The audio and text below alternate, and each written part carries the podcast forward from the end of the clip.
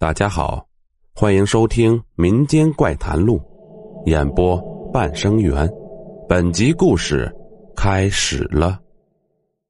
朱丹是一个当红模特，最近公司又来了一个新模特，名叫小倩，长相、身材、气质俱佳，一下就把朱丹给比下去了。朱丹决定趁小倩还没有在公司站稳脚跟，找个机会。给他点颜色看看。小倩天真烂漫，完全没有察觉到朱丹的敌意。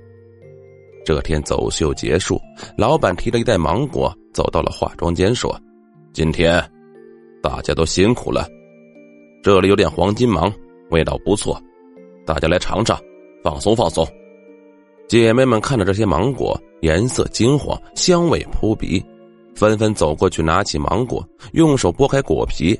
埋头丝丝的吃了起来，大家也顾不得什么个人形象了，手上嘴上都沾满了芒果汁，整个屋子充满了芒果的香味。只有小倩对芒果无动于衷。朱丹走过去问：“哟，小倩，在后台还这么注意形象？这里没有其他人，你也不用装淑女了，随便吃吧。”小倩耸耸肩答道：“朱丹。”不是我注意形象，我也想吃呀，只是我对芒果过敏。过敏会怎样？朱丹第一次听说有人对芒果过敏，好奇的问道：“就是吃完芒果几个小时以后，嘴唇会肿起来，脸上会起红疹子，有可能还得去医院挂水，要好几天才能好呢。我现在要是啃了芒果，明天准没法继续表演了。”朱丹惊讶的说：“这么严重？听上去，这芒果像毒药似的。”“是呀，上次我忍不住啃了两个芒果，结果整整一个礼拜疹子才消退，所以我现在不敢冒这个险。”小倩的话被朱丹暗暗记在心中，原来小倩竟然有这种毛病，天助我也！不久，市里要举行模特大赛。冠军不仅有丰厚奖金，还能去巴黎交流。对于职业模特来说，这个机会千载难逢。而这次冠军最有潜力的得主就是朱丹和小倩了。朱丹和小倩一路过关斩将，终于要在决赛相遇了。后天，是他们一决胜负的日子。这天下午，小倩还在紧张的备赛。后天将遇到什么问题？有哪些需要注意的地方？小倩都要在脑子里过一遍，这样遇到任何情况都能沉着应对。而朱丹似乎没那么紧张，他心里正打着自己的小算盘。他叫来自己的小姐妹郑敏说：“你平时和小倩挺熟，今天晚上你请她吃个饭，就说预祝她取得大赛胜利。明天我们得进食。”今晚是最好的时机了，紫云轩是新开的餐厅，餐厅领班是我表弟，你去点个菠萝汁，跟他说多加冰，他会在菠萝汁里混入一些芒果汁，只要小倩喝了这果汁，他就没法参加比赛了。等我赢了比赛，少不了你的好处。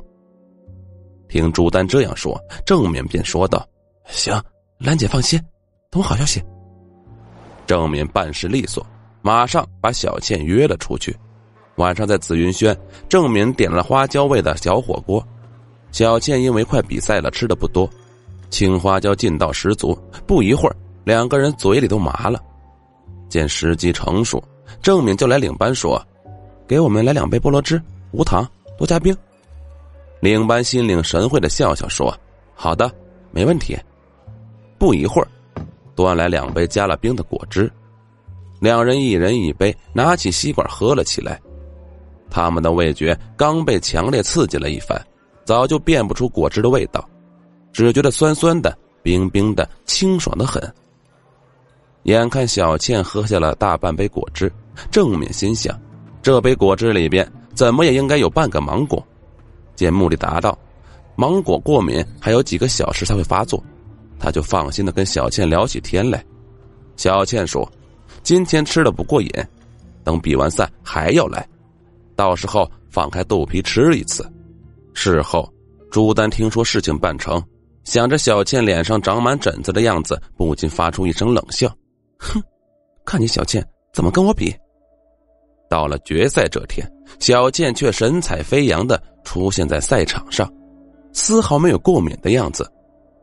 朱丹见了惊讶不已，匆忙应对，没多久他就败下阵来。当天晚上，朱丹怒气冲冲的给他表弟打电话：“你没有在小倩果汁里加芒果？”